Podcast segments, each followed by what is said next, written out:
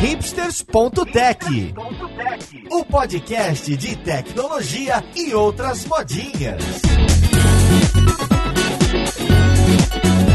Olá, caríssimo ouvinte, seja muito bem-vindo a mais um episódio do seu podcast favorito. Meu nome é Paulo Silveira, esse aqui é o hipsters.tech e hoje a gente vai falar de PHP moderno, a gente vai falar de PHP 8, dos frameworks do ecossistema, o que, que tem de novidade, o que, que o pessoal usa hoje em dia que é considerado moderno, pragmático e tudo mais. Então vamos lá, podcast, ver com quem que a gente vai conversar.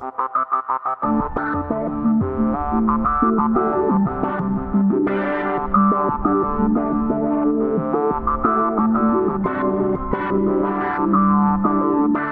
Para essa conversa, eu tô aqui com o Gabriel Caruso, que é back-end developer na SurveyMonkey, que com certeza você conhece, mas também é release manager do, do PHP. É ele que decide quais features e quais bugs vão entrar na próxima versão, é isso, Gabriel? Olá, pessoal. Olá, Paulo, tudo bom? Não, não é tão estrito assim, mas sim, é a gente que, eu e a Sara, a gente que bate o martelo para algumas coisas como release managers. Uh, mas hoje no, no, no papo a gente vai conversar um pouco mais sobre isso. E junto com ele eu tô com o Vinícius Dias, que é dev na others Tudo bem com você, Vinícius? Firme e forte, pronto para falar mal de Java. E eu só crio bugs em PHP mesmo e não no PHP como o Gabriel, então eu sou mais, mais nível iniciante aqui. O Vinícius é um dos nossos principais instrutores de back-end na Lura. E depois, Vinícius, a gente faz a chamada para o seu canal, não é? O Dias de Sim. Dev é, no YouTube, faz parte do Alura Verso, hein? Entra lá no youtube.com barra Dias de Dev. Você vai ver o, o que, que o rapaz tem aqui para apresentar. E estamos aqui com o nosso co-host favorito, o Maurício Balboa Linhares. Tudo bom com você, Linhares? Opa, tudo tranquilo. Hoje eu tô aqui só para fazer volume, né? Porque eu não tenho a menor ideia de nada de PHP 8. Ah, de PHP 8 não, mas PHPzinho é, vanilla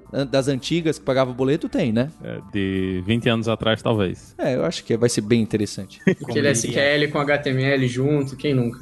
É. Como diria o nosso querido Pokémon, PHP das ruas. Falei favorito porque a nossa co-host favorita não está aqui hoje. Furou o papo de PHP. E eu vou começar então, em vez do que colocar uma pergunta de cara, vou contar que acho que meus primeiros boletos foram pagos com PHP 3. E os jovens aqui, o Gabriel e Vinícius, não conhecem isso. Mas só para vocês terem ideia do quão tenso era programar na web pré anos 2000, o PHP 3 não tinha suporte a session. Você tinha que escrever um cookie e colocar o IDzinho do que, que você queria guardar lá e aí colocar aqui como você queria fazer. Tinha bibliotecazinha para você fazer session. Pra você ter ideia, né? Um session que é alguma coisa que você usa o tempo inteiro e é tipo um conceito na web, tudo por trás. Pode ser por cookie, pode ser por URL rewriting ou diversas formas. Não tinha, você fazia na unha. Era realmente o PHP PHP raiz. Não só PHP raiz, era web raiz. O legal é que você precisava ter um conhecimento de HTTP, de web pura, porque senão você nem conseguia desenvolver, porque não estava nada pronto. Era muito interessante essa época. Um, um, livro laranja foi um dos meus primeiros livros profissionais, assim, técnicos de web. Talvez o primeiro. A gente tá falando de quando? 1900 e quanto isso aí? Eu chuto que é 1997, 1998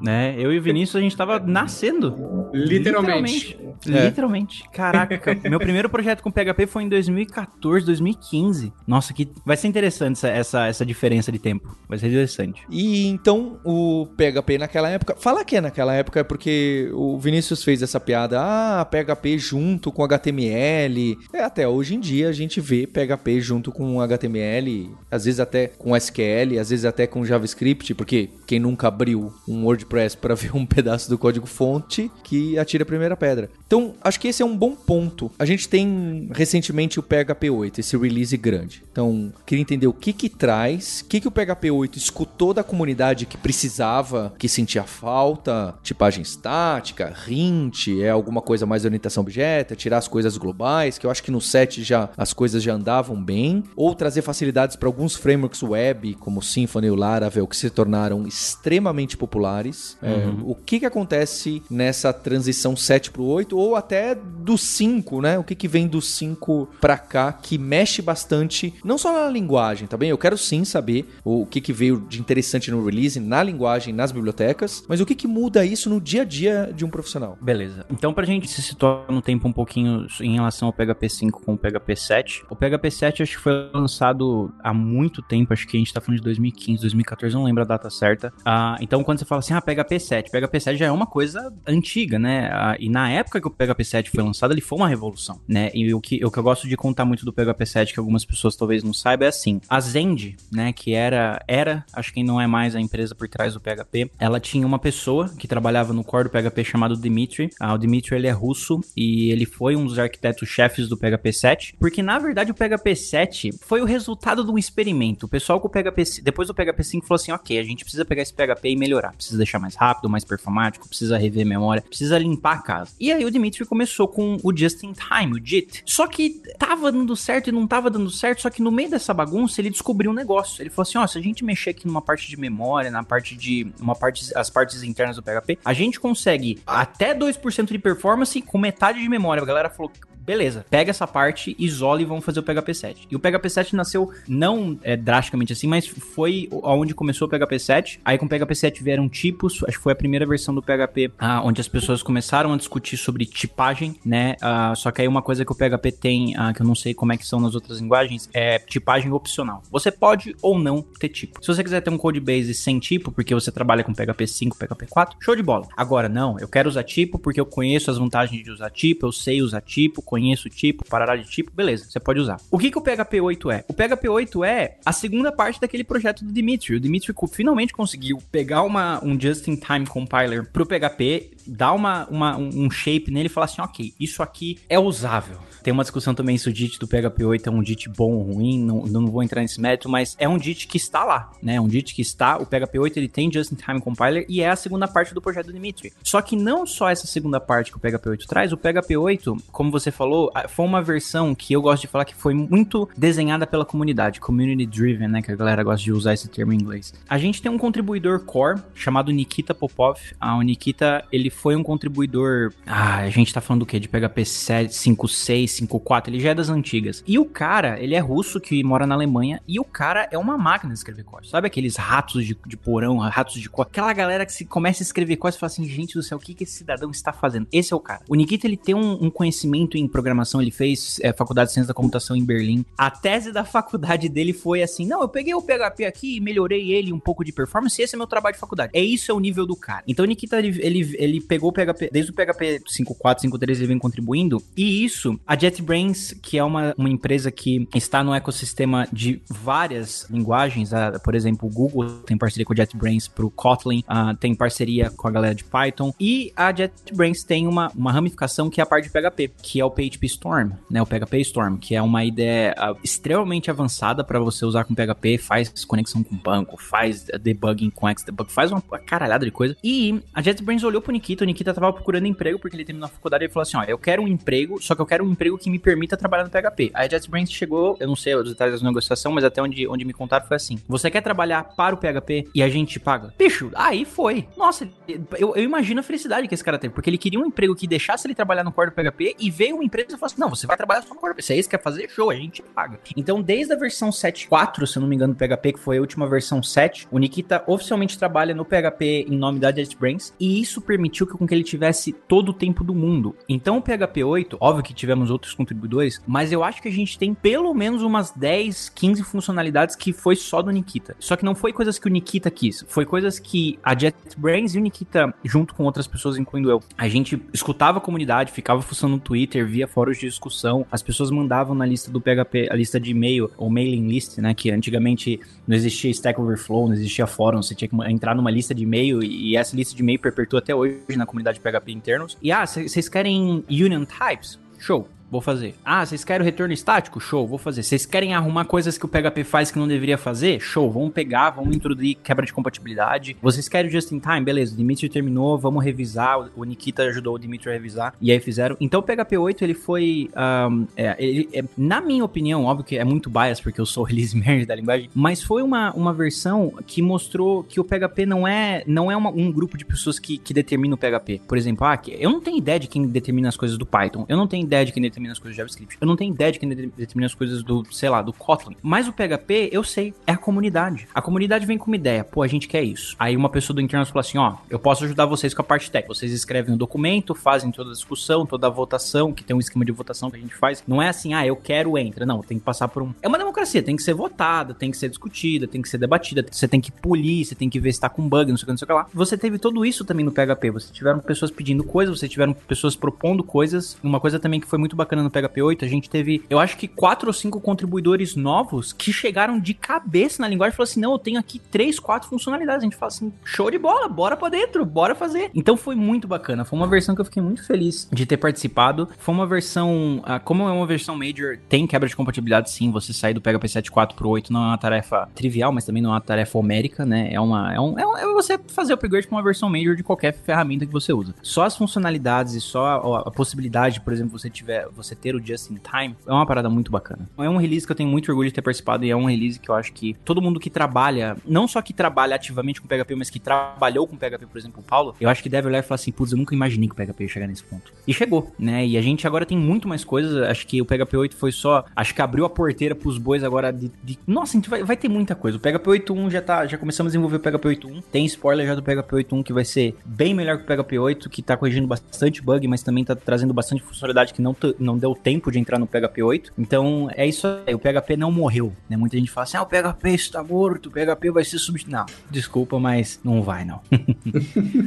tem uma RFC, talvez a gente até explique melhor o que é uma RFC, sim, mas existe uma RFC no, no PHP que é para fazer um merge do Nikita, esse desenvolvedor, no core do PHP. Ou seja, eles querem incorporar o cara ao PHP Incorporar si. o cara. Teve uma vez, acho que foi no Natal do ano passado, eu não lembro que época, foi, foi recente. Uma pessoa abriu um pull request no, no, no porque o, o, PHP, ele é uma linguagem open source, né? Então você pode entrar lá no github.com/php e você pode ver o core, né, a linguagem, o, o, código que gera o PHP. Isso é uma coisa muito bacana também. Aí teve uma pessoa que abriu um, um pull request, né, um merge request, não sei como é que as pessoas chamam. Aí falando assim, ó, oh, eu tenho interesse em contratar o Nikita, tá aqui meu e-mail, pede pra ele me mandar. o cara é disputado, o cara é disputado, é muito bacana, é muito bacana. Eu acho que com isso tudo, um, um, ponto principal do que veio com o PHP 8, pelo menos isso é uma visão pessoal, é uma possibilidade maior do PHP ser o que ele é na web, fora da web também. O PHP hoje, você goste ou não, o PHP tem mais de 70% da web, seja com aquele WordPress, com aquele código que a gente aprendeu a não gostar muito, ou seja com códigos do governo da Espanha, por exemplo, códigos muito importantes e críticos rodando em PHP na web. Só que Sim. fora da web, embora seja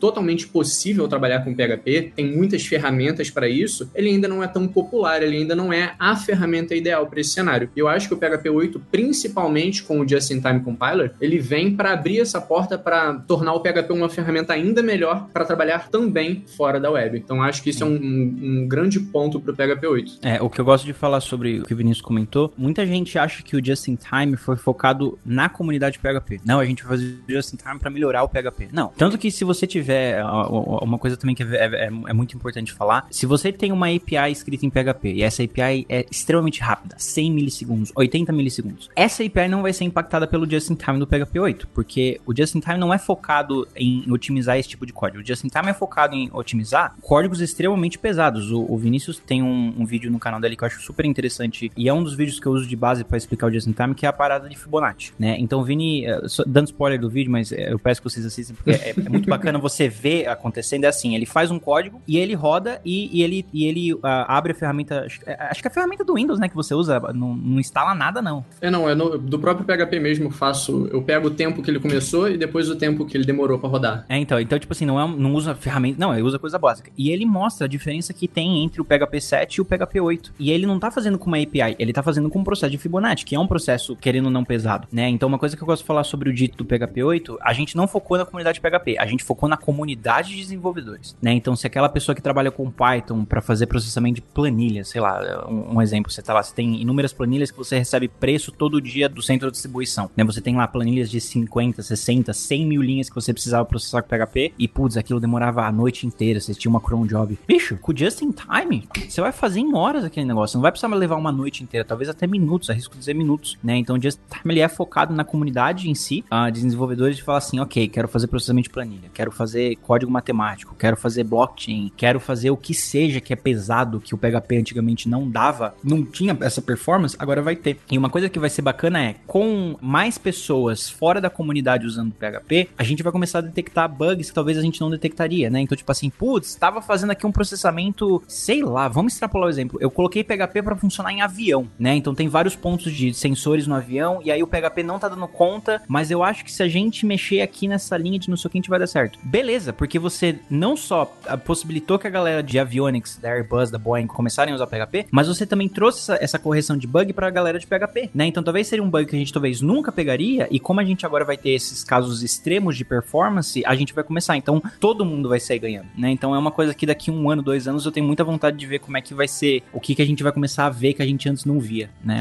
É uma coisa que eu tenho muito interesse. Deixa eu, porque acho que vocês estão falando just in time. Então antes do PHP 7, pelo que eu entendi, o, o PHP 7 começa a abraçar o just in time, mas é no PHP 8 que lança. Então antes de você falar que tem o just in time, o PHP trabalhava da forma clássica só interpretador. Tem um programinha que, eu, que na minha época era escrito em C, não sei hoje em dia, que pegava aquele seu código .php e saía interpretando e executando. Então só quando entra o just in time é que a gente tá de alguma forma, às vezes, né, pelo menos quando a gente fala de just in time compiler, não é todo o código que é compilado, são trechos que ele considera como hotspot, etc. Aí agora esse código PHP alguma parte é transformada para código de máquina pelo just in time de acordo com uma regra maluca ali de, de instrumentação. É por aí, Vinícius? Sim, o Just in Time agora ele pode compilar pedaços do seu código que façam sentido, que possam ser otimizados para rodar naquela arquitetura de processador, mas não o PHP não rodava sendo interpretado linha a linha como um shell script, por exemplo. Inclusive tem um vídeo no próprio canal da Lura que explica, fala sobre mitos do PHP. O PHP funcionava de forma muito semelhante a como o Java funciona, como o C Sharp funciona, só que sem o processo manual de clicar em compilar. Quando você executava a primeira vez um, um script em PHP, aquele código código ele era, passava pelas etapas de lexing, de, de todas aquelas etapas complexas que um compilador faz, só que ao invés de gerar um binário, ele gerava o que a gente conhece como opcode, o que o Java conhece como bytecode. Então ele gera uma espécie de código intermediário, como se fosse um código que outro código vai ler. Então esse código já pré-compilado, já pré-otimizado, esse sim era interpretado por algo equivalente a uma JVM, uma máquina virtual, que a gente chama no mundo PHP de Zend Engine. Então era uma linguagem próxima a interpretada mas não como o shell script é, que você vai executando linha a linha na hora que o programa é executado. Perfeito. Então deixa eu dar mais um passo. Já que o pessoal tem falado que esse just in time não funciona, não funciona, não é tão útil para é, short-lived, né? Processos que são, então você faz uma chamadinha de API, ela só roda alguma coisa pequenininha, não tem um ganho tão grande. Pelo que eu estou entendendo, o PHP continua a trabalhar daquela forma que acho que hoje várias plataformas trabalham. Você essa Zend Engine, ela não sobe e fica lá aguardando requests com todo o código opcode em memória. Ele sobe na hora que você faz o request, transforma para opcode, o JIT roda e depois desliga aquilo tudo. Então, no próximo request, o JIT vai rodar de novo para o mesmo trecho, se for o caso. Diferente do C Sharp, do Java, que tem um, um bichão gigante rodando e rodando o JIT, você chama de novo o mesmo código em uma outra request, ele já aproveita o JIT. É isso? Funciona os processos, toda hora levanta um processo e mata, levanta um processo e mata, levanta um processo e mata. O Vini pode me corrigir, porque o Vini fez um vídeo no canal dele que ele, ele dissecou a parte de Just in Time, então é, não é uma parte que eu sei muito, então Vini, se tu puder me corrigir se falar alguma, alguma baboseira. Até onde eu estudei, até onde a gente, eu comecei a testar o JIT, você tem sim a parte onde cada processo vai levantar, mas você tem alguma, o JIT, a, a, então, só pra gente se situar, o JIT no PHP 8 não é habilitado por padrão, a gente precisa também deixar isso claro. Se você não quiser, ah, eu não quero usar JIT porque eu tenho uma API, show de bola, você não precisa. Agora, se você quiser testar, você tem quatro configurações, são quatro parâmetros que você configura JIT, e um dos parâmetros, se eu não tô enganado, é a parte de caching. Então, assim, você não vai deixar o processo, como você falou, até um termo uh, chique que você falou que eu não conhecia, short living uh, request, que nada mais é o que o PHP, né? Ele, ele dura, dura, dura, pouquíssimo tempo. Não que vai ficar um, um JIT lá de pé esperando a próxima request, mas ele vai falar assim, ok, eu já fiz a interpretação, isso aqui já foi uma request que eu já fiz? Sim, então já reusa toda a parte que eu salvei. Uma coisa que é bacana falar sobre o Just in Time é que o, o Just in Time do PHP só existe por causa do Brasil. O Just in Time do PHP, ele é baseado na linguagem Lua, e se se as pessoas não sabiam, a linguagem Lua é uma linguagem brasileira. E a Lua tem uma parte de just in time que o Dimitri usou como base para fazer o PHP. Então, o just in time do PHP não é uma coisa do zero, é uma coisa que outras linguagens, aqui ele reaproveitou de outras linguagens. Então é assim que ele funciona. Ele pode sim ter a parte onde todo o processo, toda a request vai ser recompilada, mas você tem a opção de salvar isso em cache, o opcode vai ser cacheado, a parte de otimização do JIT vai ser uh, cacheado, e aí a próxima request vai ser ok. Teve alguma alteração de código? Teve alguma recompilação? Não. Então joga isso. Vini, falei alguma besteira? É por aí. É importante falar também que o dito, just in time, ele vem como uma extensão do que a gente conhece em PHP como OP cache. Então, por exemplo, Paulo, você comentou que fica lá o PHP, sobe o processo, executa essa compilação de novo e morre. Não é bem assim. A cada requisição você pode subir um processo novo, é como a gente está habituado em aplicações tradicionais em PHP, para poupar memória, para evitar vazamento de memória, etc. Mas ele pode funcionar assim, mas mesmo funcionando assim, ele não passa de novo pelo processo de compilação, nem para gerar o opcode, nem para gerar o código realmente de máquina feito pelo JIT. Isso tudo é salvado e armazenado num espaço de memória que a Zend Engine gerencia, num espaço conhecido como OPCache. Então essa extensão OPCache lida como armazenar esses dados e em ambiente de produção existe uma, uma configuraçãozinha que a gente faz para simplesmente informar para o PHP, olha só, você não precisa verificar se tem alteração no meu código a cada requisição, porque imagina no cenário em Java, que eu imagino que vocês conheçam mais, quando você sobe uma nova aplicação, você vai botar um, um ar em produção, não sei nem se é assim que faz mais, você compila o código na sua máquina e sobe lá para o servidor de produção, ou algo parecido com isso. Em PHP, você envia o código para produção e aí você informa com um comandinho, ou cada sistema faz de uma forma, você informa, olha só, agora eu vou limpar o cache aqui e quando acontecer a primeira requisição, esse processo de compilação vai acontecer de novo, para a gente gerar os novos opcodes. Então, basicamente, mesmo que você opte por ter o processo subindo a cada nova requisição, todo esse processo não é refeito. Mas também é importante dizer que você pode ter muito semelhante ao que o Java faz e ao que o C Sharp faz, que é ter uma aplicação long-lived recebendo as requisições. Por exemplo, um framework muito famoso que faz isso é o Sul. Ele está bastante em hype para aplicações em tempo real que demandam muita performance. Você sobe lá o servidorzinho do Sul, que é PHP, ele recebe as requisições, devolve e o servidor continua. Ele faz aquele multiplexing de I/O multiplexing, né, multiplexing de entrada e saída, para decidir como vai tratar cada uma das requisições. Então toda essa complexidade já pode ser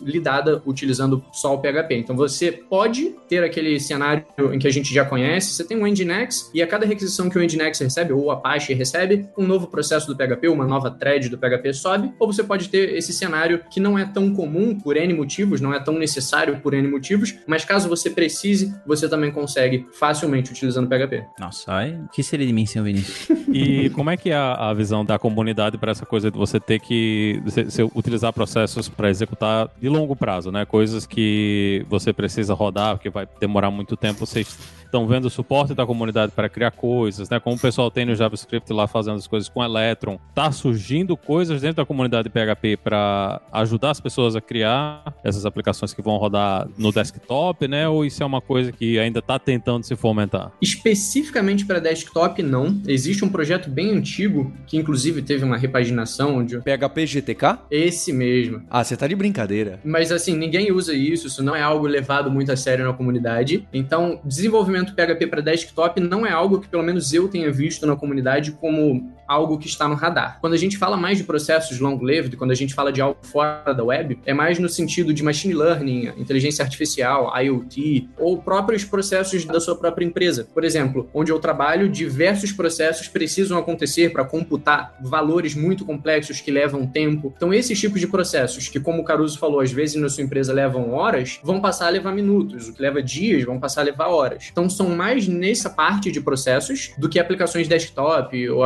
aplicativos móveis. Até onde eu sei, não existem projetos, não existe essa intenção de ter algo nesse sentido. Agora, fora disso, já existem bibliotecas de machine learning em PHP bastante poderosas. Existem diversas ferramentas para você trabalhar com scripts long-living, para você gerenciar threads de forma mais simples do que como a gente que, pelo menos eu que aprendi em C, que era bastante complexo. O PHP tem uma extensão para você facilitar bastante isso. Para gestão de processos em si, para até para exibir coisas bonitinhas no terminal, já tem coisa, já tem bastante componente que trata esse tipo de coisa fora da web. Mas especificamente desktop que eu conheça, não. É isso que eu queria comentar que o Vini acabou comentando no final. A parte de terminal, uh, tem até uma extensão em PHP que é a PCNTL, que cuida dos SIG-terms, dos sinais, dos terminais, né? Isso é uma coisa que tem evoluído bastante nos últimos anos. Uh, todos os frameworks gigantes, grandes do PHP, eles têm bastante suporte, tem toda a parte agora de gráficos, cores. Tipo assim, ah, eu só vou deixar lá o PHP rodando até o cara digitar alguma coisa no terminal. Show. Isso já é suportado pelos frameworks modernos de PHP, mas uma coisa também que tem tido muito suporte da comunidade nos últimos anos, e a primeira empresa que eu trabalhei no Brasil a gente usava isso, era tipo assim, putz, eu precisava receber uma planilha meia-noite e essa planilha ia ficar rodando até 6 horas da manhã para processar dado. Show. A gente tem suporte a fila, a SQS, essas coisas em PHP com os frameworks, e o próprio PHP tá conseguindo fazer esses trabalhos um pouquinho mais pesados, né? Óbvio que uma hora ou outra vai escapar ali uma memória, vai entrar no, no loophole e, e vai quebrar, mas aos poucos a gente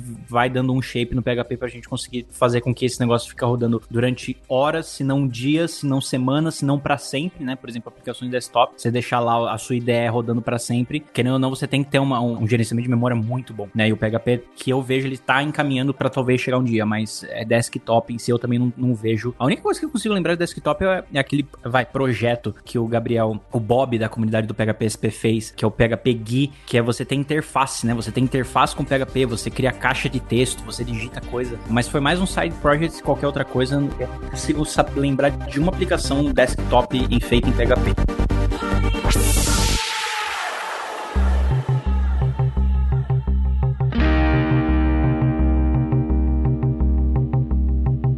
Tirando o JIT, né, o que é que tem de coisas novas interessantes que o pessoal tá feliz de ter visto agora no PHP 8? Ô, Linhares, eu vou responder essa aí que eu fiquei feliz, porque eu tava vendo a lista, né, das novidades. E é curioso, né, eu tava com essa minha cabeça de que, olha, um monte de coisa de orientação objeto entrou agora no PHP 8. Não, na verdade entrou a maioria no PHP 7. No PHP 8 parece que entrou o finzinho, como acho que o Gabriel colocou no começo, né? Eu vi que tem anotações aqui, atributos. Ao mesmo tempo, me gera uma, sabe, todas as linguagens, assim como o TypeScript foi, né, e como o Gabriel falou, ah, não sei se nas outras linguagens tem isso de opcional, a tipagem, na verdade tem várias que tá assim. O C Sharp, o TypeScript, o Java e o PHP, todas as linguagens dessa parte sintática de objetos talvez não tanto a funcional, mas especialmente do objeto está ficando muito parecido, né? O, o, core, que eu acho que tem vantagens e desvantagens. Eu gostei de anotações. Aí queria saber que outra coisa entrou no PHP 8, vale também PHP 7, dado a minha ignorância aqui, a do Linhares. O que, que entrou que o pessoal ficou animado para usar? Porque o JIT a gente acaba não vendo, né? O JIT você não põe a mão, ou não deveria pôr a mão. O que, que você enfia a mão no código todo dia que você falou, putz, agora sim. Agora, agora vai, agora vai. Só comentando o que você falou sobre as linguagens começarem a ficar parecidas a minha única opinião sobre isso, e, é uma, e eu acho que é uma coisa positiva, é assim. Antigamente, se você, sei lá, você programava puramente em Java, ou puramente em JavaScript, ou puramente em Python. Quando você viesse pro PHP, você fala assim, meu Deus do céu, onde é que eu tô? Tô em terra de ninguém, eu não, eu não consigo ler esse código. Era assim mesmo. Eu tenho a noção do que é uma função, eu tenho uma noção do que é uma variável, eu tenho as noções. Então, o que que eu acho, eu, Gabriel Caruso, pessoalmente acho positivo das linguagens começarem a se aproximar sintaticamente? É você quebrar essa barreira, você começar a fazer com que a curva de aprendizado, a linha de eu não sou o termo técnico, você diminuir esse atrito de você sair de uma linguagem para outra, né? Então, por exemplo, lá na minha empresa eu comecei a fazer alguns projetinhos em JavaScript. Eu falei assim, bicho, não é. Tudo bem, você tem as peculiaridades da linguagem que você, com o tempo, você vai pegando os jeitos, mas o que eu percebi é as linguagens estão se aproximando isso é muito bom, porque, ah, eu quero fazer declaração de uma função. Ok, elas são parecidas. Quero fazer propriedades parecidas. Quero fazer, a gente vai falar do attributes, do decorators, annotations, qualquer nome que você usa para isso. São parecidas, né? Então eu acho muito bom. Então era só a minha opinião sobre isso. Então, em relação as funções. O PHP 8 ele trouxe inúmeras funções. A gente tem, o Vinícius comentou no começo do podcast, a gente tem um conceito de RFC, Request for Comments. Uma explicação bem trivial sobre o que, que é isso é assim: eu, Gabriel, quero propor uma coisa pro PHP. Eu vou na lista de e-mail do PHP, falo que eu quero fazer, eu vou ganhar autorização para entrar no site, um dos subdomínios do PHP, que é wiki, h-i-k-i.php.net, e aí nessa wiki eu vou criar um documento, essa é RFC. E essa RFC tem toda a parte de cabeçalho, toda a parte de introdução, proposta técnica, proposta social, por que, que eu quero trazer esse PHP, parará, piriri, poró, poró. Então isso são RFCs. Só no PHP 8, a gente teve mais de 50 RFCs. Mentira, a gente teve mais de 40. No PHP 7 a gente teve 47 RFCs, no PHP 8 a gente teve 44 RFCs. Então a gente tá falando de mais de 80 funcionalidades que não só assim que entra as coisas no PHP, mas então a gente tem muita coisa. A gente poderia ficar o dia inteiro falando de, de coisas novas do PHP, mas o que eu quero, acho que os blocos que eu gosto de resumir até nas minhas palestras sobre PHP 8 e também sobre PHP 7, como o Paulo pediu, é um, tipos, tipagem. O PHP tem avançado muito nisso. Então, coisas que a gente tem começou com o PHP 7, tipos em assinaturas e retornos de métodos, opcionais e não opcionais. No PHP 7.4, a gente tem propriedades tipadas, que foi também um, um baita avanço para a comunidade em termos de a, a, parte da comunidade que gosta de ser um pouquinho mais estrita, um pouquinho mais rígida com tipos. E no PHP 8 a gente teve talvez a cereja do bolo, que foi union types, né? Então, union types para quem não conhece é quando você quer pôr dois tipos. Ah, essa minha propriedade ela aceita tanto um inteiro quanto um flutuante, ela aceita string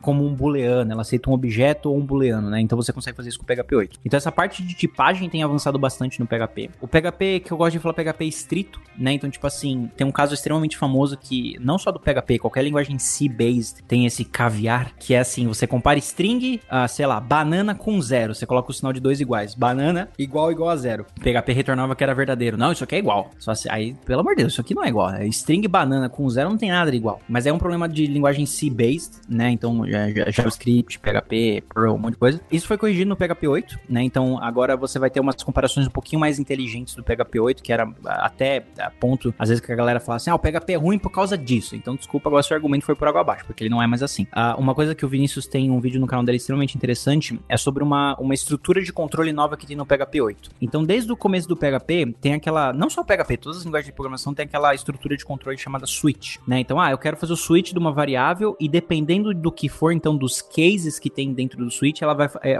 fazer alguma coisa. O switch do PHP ele tinha inúmeras falhas e principalmente falhas de questões estritas, né? Então, tipo assim, ele usava esse operador de dois iguais em vez do operador idêntico, que é o de três iguais. Ela fazia algumas assumptions, algumas. Fazia isso e aí não conseguia. Dava uns resultados meio maluco. E aí o PHP, ele trouxe uma coisa no PHP 8 que é o match. Eu acho que outras linguagens, veio de outras linguagens, veio de inspiração de outras linguagens essa estrutura de controle match. O Rust tem. Isso, boa, obrigado, do Rust. E aí a galera agora, em vez de reescrever todo o switch, introduzir um monte de quebra de compatibilidade, a gente, não, a gente introduz uma estrutura de controle nova, não tem problema nenhum. E aí a gente introduziu, né? Então agora você tem uma estrutura de controle um pouquinho mais estrita, então você pode fazer comparações um pouquinho mais inteligentes. E a última que eu gosto de falar, que até o Paulo falou, o que eu gosto, é, esse é um exemplo clássico do porquê que eu falo que o PHP foi muito desenhado pela comunidade. O PHP, como todas as linguagens, tem um conceito de annotations, decorators, atributos, qualquer nome que você queira usar para função que atribui atributos a algo. Então você tem, acho que no Python, se não me engano, é com dois arrobas, no Java é com não sei o que, em outras linguagens tem esse conceito. E no PHP, a gente fazia esse conceito de atributos com um comentário, né? Então era uma coisa que a galera era louca, falar tipo assim, como é que você usa comentário para você mudar o estado do, do, do, seu objeto, da sua propriedade, da sua variável, do seu método, qualquer coisa. Gabriel, só para entender, depois você em runtime, você conseguia pegar o que que tava no comentário, é isso? Você fazer uma gambiarrinha? Esse é o ponto que eu vou chegar que eu acho que foi muito bacana. Então, você tinha essa parte de comentário. Aí a pergunta do Paulo, porra, mas como é que do comentário aquele negócio saía para um atributo? Bicho, tinha trocentas bibliotecas de diferentes frameworks, diferentes bibliotecas, diferentes tudo. Tinha um monte de biblioteca que fazia basicamente a mesma coisa que era o quê? Regular expression. Pegava o comentário, quebrava aquele regular expression, tentava entender o que que tinha lá e saía fazendo meio que um, um atributo. Só que você tinha inúmeros problemas. Um, não era código centralizado. Então o jeito que uma biblioteca faz atributos não é o mesmo jeito que outra biblioteca faz atributos. Dois, você não tinha caching. Três, você não tinha tipagem desse negócio, porque você só fazia uma regular expression, então qualquer string que saía daquele resultado, você assumia que era uma classe, você assumia que era uma variável, você assumia que era um valor, e aí aquele negócio funcionava. E durante muitos anos foi feito assim. E aí em 2000, final de 2018, o Benjamin, que ele é um dos, uh, ele trabalha comigo lá no Doctrine, ele é um dos cabeças do Doctrine. O Doctrine é uma biblioteca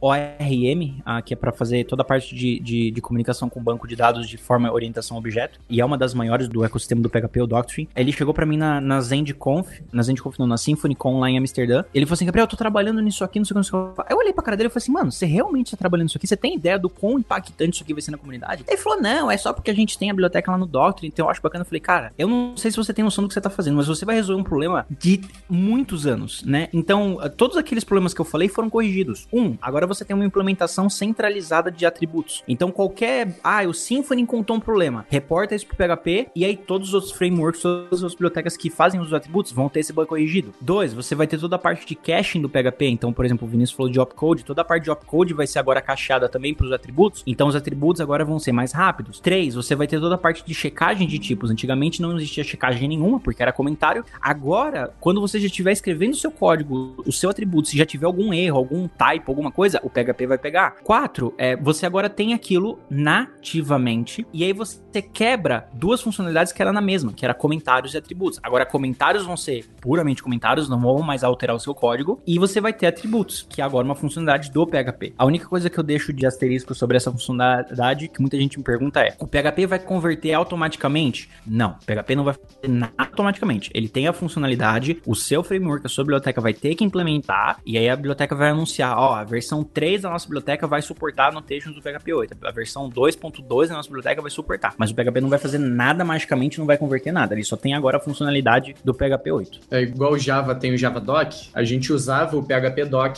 para gerar essas meta-informações que seriam atribuídas no meta, mas... meta informação. É, isso chamava xDoclet no Java, na época que não tinha annotation, os atributos do Java, que acho que são os decorators no TypeScript, né, no manjo. Na época que não tinha, a gente usava os comentários, uma biblioteca passava em compile time, em build time, extraía isso e gerava um XML, ou gerava um JSON, gerava um arquivinho, e aí em runtime, o framework que dependia desses atributos e anotações, puxava desse XML. O que acontece agora em PHP, provavelmente, que é o que acontece nas outras linguagens, ele tem uma API para em runtime você fazer reflection dessas informaçõezinhas que Isso. é com arroba, sei lá o que, que, é, que é no PHP. É, na maioria das linguagens acho que é com arroba, acho que no PHP é com chave, com colchetes? É com... Jogo da velha colchetes. Jogo da velha colchetes. Que é muito útil para frameworks, não é porque... Acho que atributo, anotação, é justo o um nome, porque isso aqui não muda o comportamento de eu executar esse método, mas muda quem vai me chamar, quem vai... Pode mudar quem vai me chamar, quem vai me usar. É uma informação extra, né? Um metadado, normalmente para frameworks, né? Que vão chamar... Peraí, será que eu chamo isso com esse cuidado ou com aquele cuidado? É, o jeito que funciona é com reflection, tem API de reflection do PHP. Mas, então, é, a gente pegava com reflection os comentários e aí o comentário, todo aquele texto era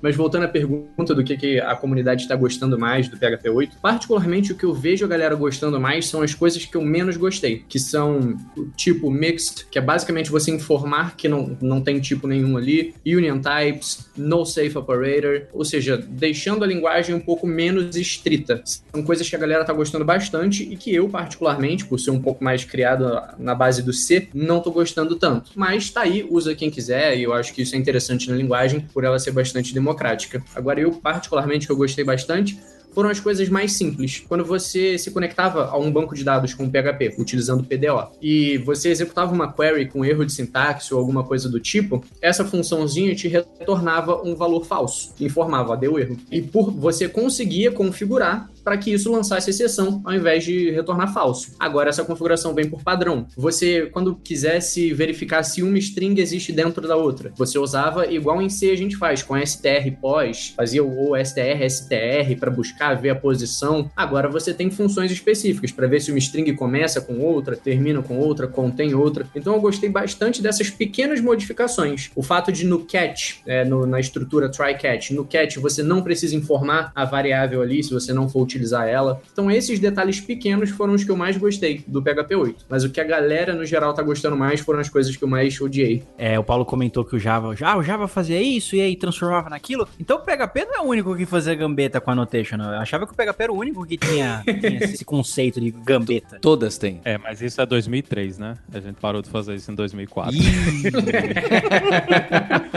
tem uma pequena distância de 16. Tem um delay aí, tem um delayzinho. É, mas tem muitas das coisas que apareceram apareceram aí que vocês falaram são coisas que estão relacionadas a tipo, né? E como é que a comunidade PHP no geral tá vendo esse tipo de coisa? O pessoal tá abraçando declaração uhum. de tipos, estão usando isso mais, tá meio tem gente que faz, tem gente que não faz. O que é que vocês acham que é o cam que parece ser o caminho da comunidade hoje? Eu vou estender de novo, vou ser chato estender a, a pergunta do Linhares. Uhum. As pessoas usando tipagem e WordPress tá abraçando tipagem, os principais frameworks estão abraçando isso e o metadado do PHP 8 para saber porque são essas pessoas que influenciam e direcionam funcionam, não é? Quando eu comecei, eu, Gabriel Caruso, quando eu comecei a programar e eu tive a aula de tipos, o que são tipos, o que significa tipos, o que significa você ter tipos no seu código, eu falei, cara, isso aqui é maravilhoso. Porque, porra, eu posso limitar o que, que o meu usuário vai mandar de input, seja um terminal, seja um, um método na minha classe, e eu não vou precisar ficar tratando isso dentro do meu método. Putz, se vier uma string, se vier um inteiro. Não, eu tipo que é uma string show. Quando eu vi que o PHP 7 trouxe essa funcionalidade, eu falei, caramba, bicho, isso aqui é animal. E não só como eu, muitas pessoas pensam assim, e aí você tem essa parte da comunidade, essa parte da comunidade que entende os valores de tipo, essa parte da comunidade que abraçam os tipos, você tem essa parte da comunidade que foi para essa parte tipada do PHP. E tá indo assim e não quer mais voltar. Tá indo, toda coisa nova de tipo a gente aplaude, a gente pede, a gente tem a framework, frameworks, a gente tem hoje bibliotecas de análise estática do PHP, que é uma coisa que, que eu acho maravilhosa. Acho que em 2014, 2015 ela começou a surgir um exemplo, o PHP Stan, né, Static Analysis. Então você hoje analisa o seu código estático PHP e fala assim, ó, você tá falando aqui que está tipando um inteiro, mas isso aqui não é um inteiro do, no seu método. Dá, um, dá uma checada aqui. Então, tipo, coisas que o C e o Java tem em compile time, o PHP hoje tem em um, você pode colocar isso como um step do seu continuous integration, do seu CI. Mas, mas você tem a outra parte da comunidade, que agora é onde vem a minha crítica, que é, eu não, eu não sei se é uma coisa do passado, eu não sei se é a galera que curte ter um código assim mais, mais maleável. É, então, por exemplo, a minha crítica, né? O Laravel. Né? O Laravel é um dos maiores frameworks, se não o maior framework de PHP do mundo. Vamos falar E- mal de Laravel. Vamos falar mal de Laravel. Mas aí eu vou falar com. Não vou ficar falando mal, vou argumentar, que é o seguinte. Eles têm inúmeras gente que. Inúmeros usuários de Laravel. Tem não sei quantos milhões de, de coisa. O GitHub é um, um dos repositórios mais com estrela, não que isso seja uma métrica, mas enfim. E aí você fala publicamente pra todo mundo que você acha que tipo do PHP foi uma das piores coisas que introduziu e que você não vai usar. Bicho, tá bom. Se você não quer usar, não use. Você é dono do framework, você faz o que você quiser. Se você quiser também enfiar o framework naquele lugar, você enfia. Mas não fala pra comunidade onde você tem uma influência gigante que tipo são coisas ruins. Não são coisas ruins, né? Então o- a, a corrente Laravel, não só Laravel, o WordPress também tem essa corrente que eu também acho bem. estre- o- Na verdade, o WordPress tá começando aos pouquinhos. Algumas pessoas, por exemplo, tem a, a Juliet, que é uma, ela é uma holandesa, que eu conheço ela lá dos meetups de Amsterdã. Ela tá começando a ter as discussões sobre tipos no WordPress, mas é uma coisa que eu acho que vai demorar pelo menos mais uns 5 anos. Mas Laravel, WordPress, no- a- até um tempo atrás, bicho, era uma negação pra tipos. E há de você se quisesse discutir isso. Uma vez eu fui discutir isso no fórum de discussão do Laravel, eu fui linchado. Teve uma galera, eu juro por Deus, eu tenho essa issue é, no meu bookmark do meu Chrome. O cara me respondeu assim: se você usa tipos, Laravel não é um framework pra você. Eu falei assim: obrigado, estou tirando minha assinatura, estou apagando todos os meus projetos Laravel, eu não uso mais Laravel por causa da comunidade. Porque a comunidade tem uma opinião tão extrema em relação a tipo, que aí você pega, por exemplo, Symfony, né? O Symfony, ah, em contrapartida, é um framework que tem sim usado tipos, ele tem, acho que desde, a gente já tá no Symfony 5.2, 5.4, 5.3, não sei, mas acho que desde o Symfony 4, eles já estão introduzindo tipos, estão introduzindo aos poucos, estão fazendo toda a parte de quebra de compatibilidade, estão documentando, estão falando não sei o que. Eles têm opinião assim, a gente sabe os valores de tipo, então a gente vai usar. Não é que a comunidade quer ou não, a gente sabe os valores, a gente sabe a quantidade de bug que reduz você ter uma linguagem é, é fortemente tipada, então a gente vai usar, né? Então uma coisa que eu fico muito puto com a comunidade de PHP, mais especificamente a comunidade Laravel, é assim, tudo bem você não querer usar, você tem total liberdade, mas não fala publicamente que tipos é uma merda e que você não vai usar, que isso é um dos maiores retrocessos da linguagem, né? Um outro cara que tem essa opinião extremamente forte, que eu, eu sou extremamente crítico à opinião dele, é o Ziv, né? O Ziv, ele é um, é um dos fundadores da Zend, que é um dos caras que tava por trás do PHP. Mano, o cara tem uma influência federal na linguagem, o cara foi um dos criadores da linguagem junto com o Rasmus. Aí ele vem publicamente falar assim, não, um dos maiores retrocessos da linguagem foi a parte de tipos. Irmão, pelo amor de Deus, cara. Porra, você tem, você tem influência na comunidade inteira, não me fala uma coisa dessa. Se você não gosta de tipos, expõe com argumentos por que que tipos não são bons. Uma coisa que eu fico muito puto é assim, ah, eu não gosto de tipo, Gabriel. Tá bom, me dá um argumento. Não, é porque dá muito trabalho. Eu falo, isso não é argumento, me dá um argumento melhor. Não, porque eu estou limitando a funcionalidade do meu usuário. Eu falo assim, que? Limitando? Você vai ter que tratar todo tipo que vai entrar. Você não sabe o que vai entrar. Você tá falando que você vai dar. Ah, não, não sei o quê, porque o meu usuário tem que ter liberdade de usar o sistema do jeito que ele quer. Eu falo assim, então beleza, então eu não vou ser seu usuário, me desculpe, né? Então você tem esses dois extremos da comunidade. Você tem. E são extremos. Eu acho que não tem um meio termo aqui no PHP. Você tem o extremo que tá usando o tipo e tá adorando o tipo e sabe os valores de tipo. E você tem outro extremo que acho que foi um dos maiores retrocessos da linguagem nos últimos anos ter introduzido tipo. Desculpe a minha argumentação, mas eu avisei que eu ia soltar o verbo. Paulo, estamos presenciando aqui ao vivo um choque de gerações, Paulo. Você tá vendo o choque de gerações porque esse argumento que você tá dando era o argumento da comunidade PHP pra não usar Java. Ô, louco. É, e Ô, louco. não só essa Mas, o, se eu não me engano, é o criador do Ruby on Rails, ou do próprio Ruby, não me lembro, mas falando sobre monkey patching. É algo controverso, vamos chamar assim, mas é uma prática que ele abraça com e dentes, ele gosta muito e fala que aquilo deve ser muito utilizado, só que é uma realidade diferente. Uma pessoa que cria uma ferramenta, um ORM, uma pessoa que cria um framework de testes, uma pessoa que cria um framework MVC, ele precisa de uma dinamicidade maior. Ele precisa que ele vai utilizar mais do que uma linguagem dinâmica como o PHP fornece para ele. Então faz sentido um criador de framework abrir mão da tipagem em determinados momentos, um criador de um framework de testes abrir mão da tipagem em alguns momentos para facilitar o que o usuário daquela ferramenta vai utilizar. Só que nós, como desenvolvedores que criamos ferramentas para usuários finais e não para outros desenvolvedores, nem sempre a gente precisa dessa dinamicidade toda. E como o Maurício falou, toda essa discussão já aconteceu para a galera do PHP para não querer tipo, para a galera do Ruby não querer tipo, para a galera defender muito práticas como monkey patching. E agora o PHP, desde a versão 7, lá em 2015, começou essa, essa discussão que já foi bastante debatida. Só que a gente gente precisa entender que são realidades diferentes. Só que, como o Caruso falou, grande parte da comunidade Laravel não entende que quem está falando isso é um desenvolvedor de framework. É uma pessoa que cria um sistema, um software, um código que vai ser utilizado para criar um sisteminha de padaria e também para criar softwares de e-commerce gigantes que recebem milhões de requisições por segundo. Então, são realidades diferentes e a gente, que nós meros mortais, precisamos enxergar nossa realidade e ver o que faz mais sentido para gente. Então, tipo, tipagem é algo que já foi muito discutido, mas infelizmente essa Flame War voltou no PHP há pouco tempo. Torço para que isso não, não dure muito, para que a galera acorde, para entender que são realidades diferentes, que isso tudo já foi muito debatido e existe muito material sobre isso. E falando especificamente sobre ferramentas como WordPress, por exemplo, o WordPress ele meio que é um mundo à parte do PHP. O código que roda lá é em PHP. Só que o propósito é muito mais específico do que o que normalmente a gente escreve. É gerar conteúdo, é um CMS então ele, teoricamente, né, pela forma como ele foi criado, não é fácil de evoluir aquela base de código para algo como a gente chama de PHP moderno. Não sei se alguém aí manja de C++, mas é a mesma coisa que você pegar uma base de um jogo super complexo foi criado com C++ 98 e querer simplesmente compilar ele com C++ 20 utilizando todas as funcionalidades, módulos e tudo. Então não é um processo tão simples, é, é algo que pode levar muito tempo e eu honestamente não sei se a, se a galera de WordPress vai tomar tomar o tempo para transformar o que é aquele código espaguete porque a gente enxerga o que a gente chama de PHP moderno. Candidato, seu tempo Vocês... acabou, candidato.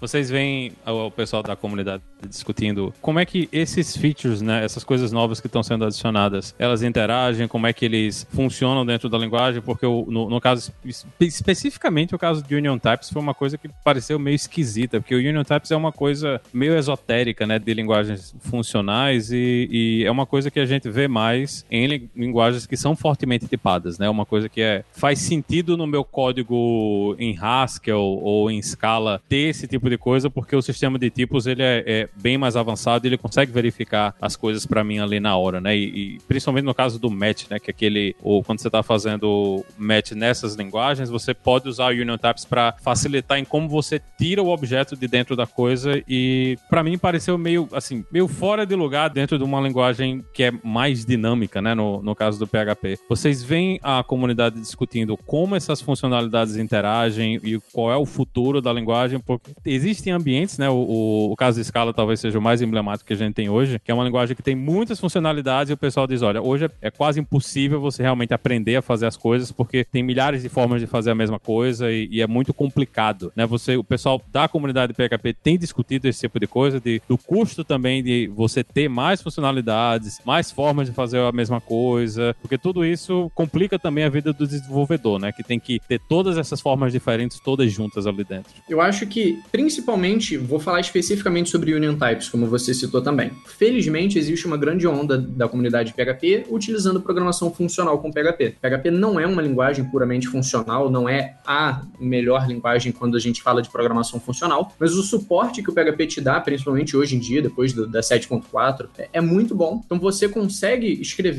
utilizando o paradigma funcional com certa facilidade. E ao invés de introduzir uma mônada either, por exemplo, para você representar um tipo ou um outro, foi decidido a abordagem por union types. Se eu participasse da decisão, por exemplo, se eu falasse, se eu ficasse sabendo que vai acontecer essa discussão, eu sugeriria uma abordagem mais próxima do que C++ implementa. Um tipo, que em C++ é chamado de variant, onde você utiliza seus conhecimentos de orientação a objetos para atingir esse objetivo que é mais comum na programação funcional. Só que eu sou uma pessoa que tem um conhecimento, vamos dizer, limitado de programação funcional. Então, a galera que puxa mais essa sardinha, vamos chamar assim, pro PHP, usando o paradigma de programação funcional, é a galera que mais discute esse tipo de funcionalidade em específico, como Union Types. Agora, a galera, a comunidade na minha bolha, onde a gente fala mais de design de código orientado a objetos, a gente fala mais de DDD, de Clean Architecture e esse tipo de coisa, a gente vê isso com maus olhos e acha uma funcionalidade que, assim, perde, como você falou, perde um pouco do propósito. A gente não entende muito bem, porque se a linguagem já é dinâmica você tem essa dinamicidade, e aí você adiciona tipos, mas depois você afrouxa um pouco, a gente enxerga com certa contradição, sim. Só que, como o PHP é muito pulverizado, vamos dizer assim, existem diversas comunidades PHP, diversas formas de você atingir o mesmo objetivo com PHP. Para determinada comunidade, esse tipo de funcionalidade fez muito sentido e, inclusive, existe sim discussões para continuar nessa caminhada, para trazer mais funcionalidades do que a gente conhece na programação funcional. Não sei se o Gabriel em algum momento vai citar as RFCs do 8.1, mas eu dei uma espiada há alguns, alguns meses. Tinha lá, por exemplo, de Partial Function Application, tinha algumas coisas assim que a galera de programação funcional pede mais, e nós, pelo menos eu me considero mais da galera que estuda mais sobre programação orientada a objetos, a gente não enxerga tanto essa necessidade. Então é muito difícil dizer a comunidade PHP como a comunidade PHP enxerga isso, porque existe, existem muitas divisões dentro da comunidade PHP, que é o que faz, que, na minha opinião é algo interessante, porque faz a comunidade ser tão rica. Eu vou anotar aqui que o Vinícius não concorda com o Union Types, vou mandar lá para supervisão, a gente vai retirar na próxima versão. Eu, eu, confesso que eu também não concordo, mas não escrevo mais código, não tenho tanto direito a opinar. eu pedi a opinião do Vini primeiro porque eu queria a opinião de quem tá do lado, é, entre aspas, de fora, né? Quando eu digo fora e dentro, eu falo assim, a comunidade userland, os usuários da linguagem PHP, e aí agora eu vou falar com a opinião de um interno, né? Uma pessoa que está desenvolvendo as entranhas do PHP. Uma coisa que o Vinícius falou é assim, tem debate, as pessoas debatem, não sei o quê, toda funcionalidade que é proposta para o time do PHP, ela é debatida por meses. E é um debate muito rico, né? Uma coisa que eu gosto de fazer pela minha manhã é abrir a lista dos internos e ver o que está sendo discutido, porque ali é, acontecem discussões maravilhosas. E a do Union Types teve essas duas discussões. Uma discussão que é a opinião do Paulo e do Vinícius, que é, porra, a linguagem é dinâmica. Vocês falaram que introduziram o tipo, agora vocês vêm me afrouxam, o que, que tá acontecendo? Só que você tinha a outra vertente, a outra, o outro lado da moeda, que era assim: antes do PHP 8 você tinha dois extremos, um tipo ou nenhum. Com o Union agora você vai ter não extremos, você vai ter granularidades, que é um tipo ou dois, dois tipos ou três, três tipos ou quatro. Então essas discussões ricas vão fazendo que, com que a RFC, com que a proposta em si vai amadurecendo e aconteça o que acontece, né? Então, por exemplo, o Vini comentou de alias types, né? Então, tipo assim, ah, eu, queria, eu Gabriel, quero criar um, um alias para numeric, que esse alias vai apontar para float inteiro. Na proposta original da RFC, tinha. Só que aí, debatendo durante a RFC, o Nikita falou assim, um, um, um que isso aqui vai dar trabalho, dois, isso aqui a galera não, não pegou o conceito, ou não sei o quê. Então, tira. A RFC de atributos também, ela foi extensamente debatida. A Sara soltou uma, uma métrica na, na entrevista que a gente deu semana passada. 200 e-mails foram mandados em cima dessa discussão. Entre vai e volta, prova e desaprova, opinião e, e, réplica e tréplica. Então, assim, antes de chegar já na comunidade, a comunidade que, que, que faz parte do meio do PHP internos debate muito essas, essas funcionalidades. É muito bacana, porque às vezes a pessoa vai com uma ideia, ó, oh, eu quero fazer isso aqui. Dois meses depois ela viu que ou a ideia dela estava muito fora, ou ela melhorou a ideia dela. Falou, não, ó, visto que a gente debateu nos canais, por exemplo, enums, né? Um spoiler do PHP 8.1, eu acho que já acho que vai começar a votação é, logo mais. Mas duas pessoas da comunidade PHP falaram assim: a gente quer trazer enums. Aí começaram a debater, tá bom, o que, que a gente quer trazer de enums pro PHP? Ah, a gente quer trazer a parte de declaração, a gente quer trazer a parte de uso e quer trazer a parte de checagem. Ok, como vocês vão fazer isso? Ó, como a gente vai fazer, a gente não tem ideia. Tá aqui o documento, a gente não tem a parte técnica. Ok, então aí, aí uma pessoa começou a implementar a parte técnica. Ó, durante a implementação técnica eu encontrei essa limitação, parará, piriri, poró. Então já na parte de implementação, no, na funcionalidade, já tem uma discussão muito rica. E aí quando a funcionalidade é implementada, que aí vai pra parte de QA, de teste, a galera da comunidade fora começa a usar, aí tem esses debates. Pô, por que, que tem Union Ties? Por que, que colocaram? Ah, eu uso, ah, eu não uso. Então você tem dois níveis de debate. Você tem um nível de debate de implementação e depois você tem um nível de debate de uso. Então a comunidade PHP, uma coisa que eu gosto muito da comunidade PHP, existe, como o Vini falou, existe essas bolhas, né? Que aí quando essas bolhas se aproximam e começam a debater, saem discussões muito ricas. Uma outra funcionalidade que tem no PHP 8 que eu acabei esquecendo de falar, que é uma, uma das minhas favoritas, é o Named Arguments, né? A galera de Switch, a Swift do, da Apple, por exemplo, conhece como Internal and External Names, e aí no PHP a gente trouxe isso também. E também foi uma discussão extremamente rica, muitas pessoas levantaram bandeiras vermelhas, tipo assim, gente, isso aqui vai quebrar a compatibilidade, isso aqui se a sua API colocar um Named Argument no método, a API vai ter uma quebra de assinatura. Vocês realmente querem dar esse poder pra galera? E aí foi debatendo, e no final do dia foi votado, e não unanimemente, mas dois terços da, dos votos foram a favor de ter essa funcionalidade, né? Uma outra coisa, as RFCs, elas, elas não têm um mínimo de votação, tipo assim, ah, precisa ter no mínimo 100 pessoas votando. Não, mas você precisa ter dois terços do comitê de votação aprovando, porque se dois terços não estão de acordo, ok, essa RFC ou ela precisa ser de novo discutida depois de alguns meses, ou ela precisa dar um reshape ali, porque não sei o quê. Mas sim, existe essa discussão tanto na parte de implementação quanto na parte depois de, de uso pela comunidade.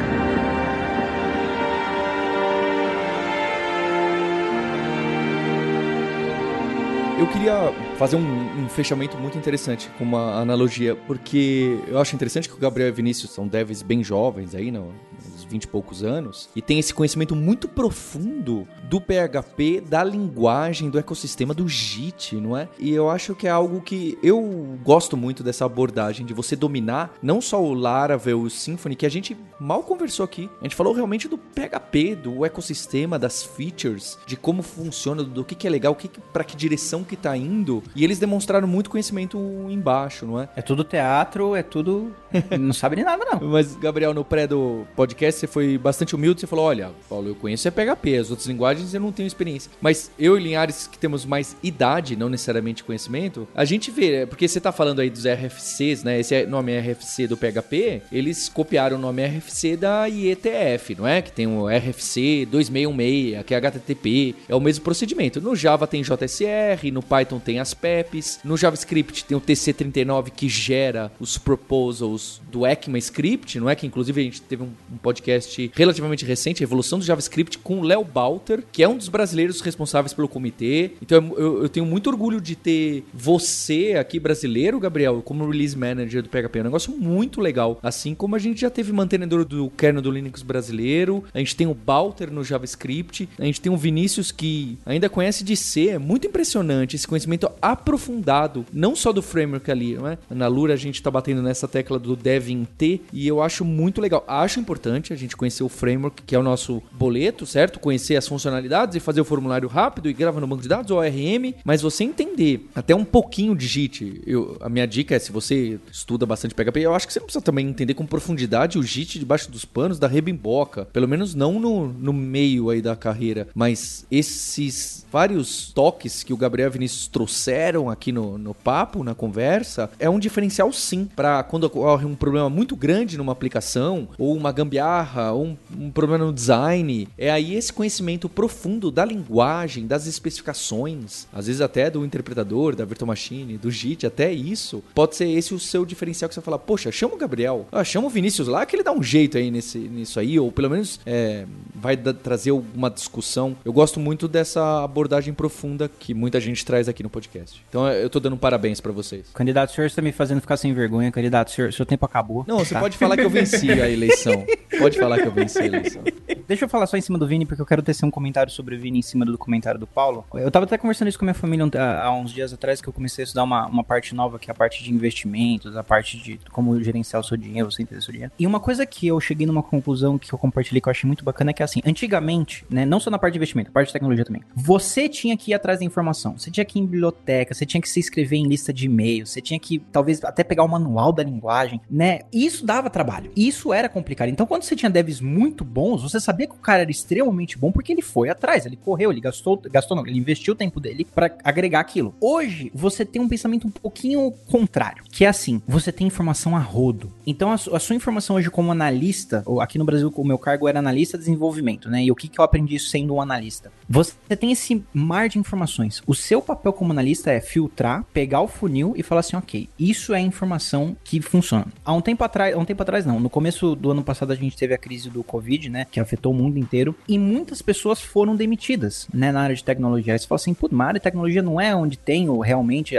não é onde tá a galera que tem dinheiro, que contrata de rodo? Sim. Só que quando estoura problemas federais, você não tem gente que sabe fazer, né? Então, por exemplo, na minha empresa a gente usa PHP com Kafka. E, gente, e tem um, uma pessoa na minha equipe chama Renato Meff. Ah, o Renato acho que participou já desse podcast falando sobre Kafka. E hum, o Renato, ele não tem um conhecimento sobre framework de Kafka. Ele tem conhecimento sobre Kafka. Então, quando estoura uma merda federal, que mensagem saiu de ordem, que broker parou de comunicar, que não sei o que, que não sei o que lá, Renato, vem aqui. Aí o Renato começa, analisa, não sei o que, não sei o que lá. Então, você ter pessoas chaves que conhece sobre isso é extremamente importante e falta, né? Uma coisa que eu vejo no nosso mercado, e eu vou opinar com 5 anos só de mercado, então pode ser que minha opinião não vale, mas você tem muito dev que é superficial, né? Fez um cursinho aqui, fez um cursinho ali, leu não sei o que. Ah, eu sei, eu manjo. Aí vai pro trabalho. Chega no trabalho, o negócio é mais embaixo. Porque às vezes o trabalho vai ter um framework próprio, às vezes o trabalho vai trabalhar de um jeito diferente, às vezes ele vai esbarrar em problemas que não é do framework, é um problema do PHP, né? Então uma coisa também que existe muito hoje em dia é programadores de frameworks, né? Você tem um nível um pouquinho mais em cima de frameworks que é o Word, nível WordPress, que são pessoas que às vezes nem programam, que só usam WordPress para fazer um blog. Só que você tem às vezes programadores framework, né? Que é o programador Laravel, o programador Symfony, que assim, eles sabem programar naquela bolha. Saiu daquela bolha, deu um problema, ah, deu um problema de PHP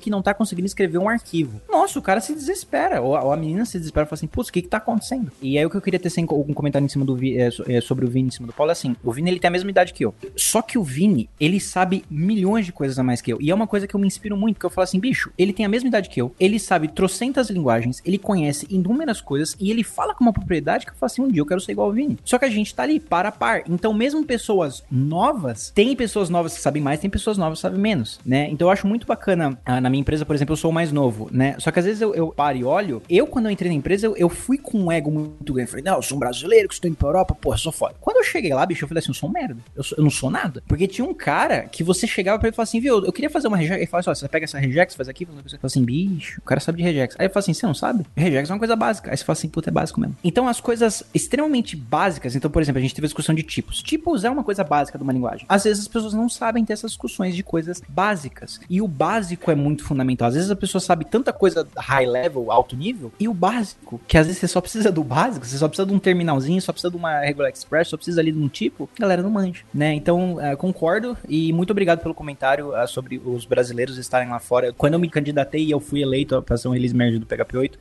eu pensei muito nisso, falei assim, bicho, se não um dos, eu sou o primeiro brasileiro a chegar nesse nível do PHP. E isso é um orgulho muito grande, porque o just in time do PHP 8 só existiu por causa de brasileiros, por causa do Lua. Eu sou um release manager brasileiro, então é muito bacana mostrar pro mundo, né, que não, não, não é só queimar a floresta que nós sabe, a gente sabe também fazer coisa boa. A gente tem um nível técnico muito bom, né, e a gente tá mostrando, então concordo, concordo plenamente, vamos dominar o mundo que é nós, é nós.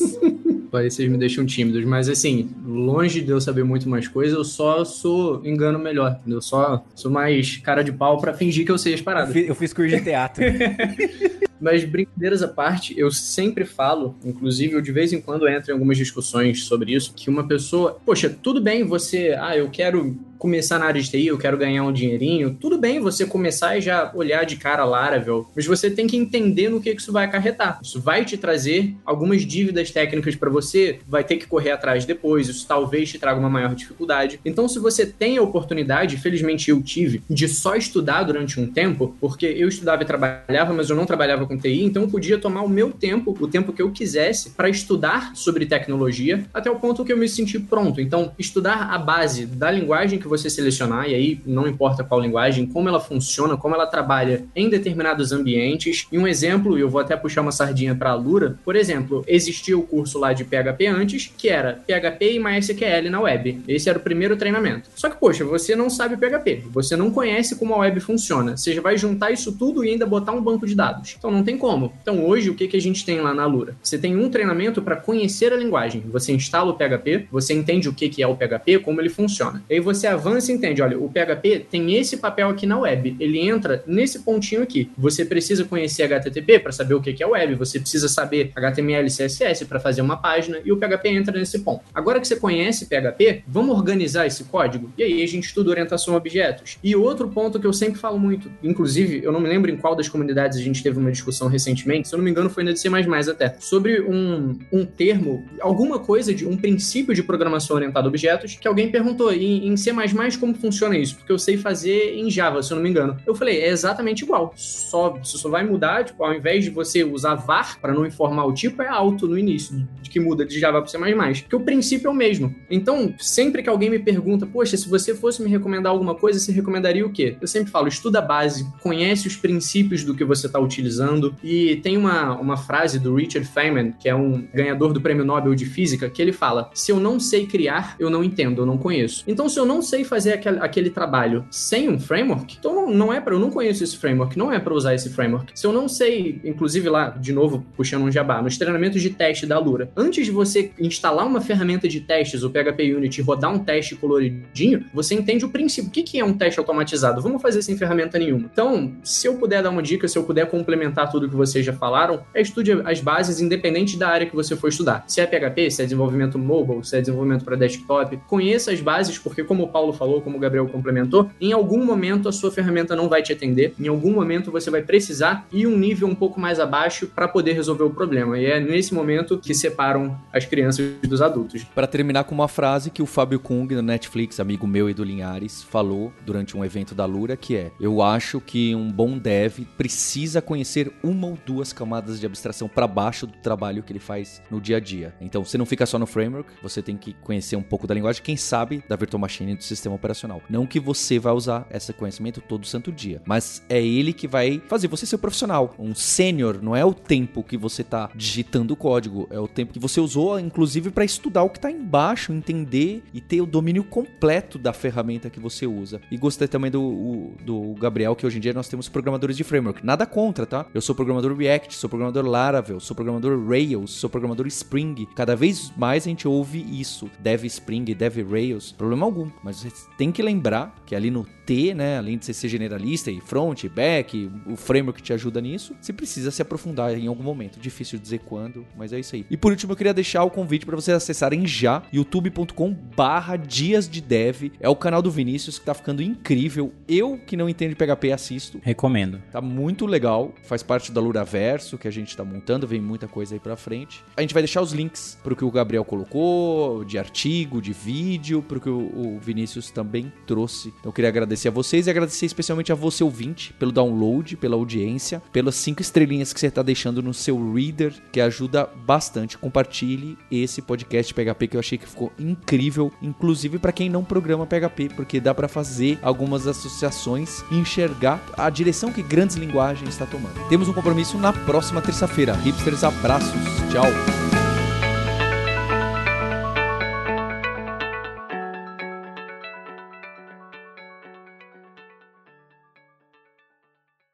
Se você quer se aprofundar nesse universo de hipsters, nerds e devs, pessoas com paixão por tecnologia, tem dois passos para você dar agora mesmo. O primeiro é em youtube.com/lura e se inscrever e ligar as notificações porque quase todo dia tem vídeos de tecnologia, alguns com profundidade técnica, os Alura Mais, outros são entrevistas com pessoas incríveis de carreira que chegaram lá, nossos alunos e alunas contando suas histórias e trajetórias, que é o scuba.dev. E além disso, também tem os vídeos do hipsters.tube, que são vídeos do grupo do Hipsters, da Lura, contando e discutindo tecnologia. Eu entrevisto diversas pessoas para falar sobre as mais diversas tecnologias, com vídeos muito bacanas. Então acho muito legal. Essa é a minha primeira dica para você fazer já, se inscrever no YouTube da Lura. E a segunda é, você já deve saber, ir lá e colocar seu e-mail na newsletter Imersão, Aprendizagem e Tecnologia.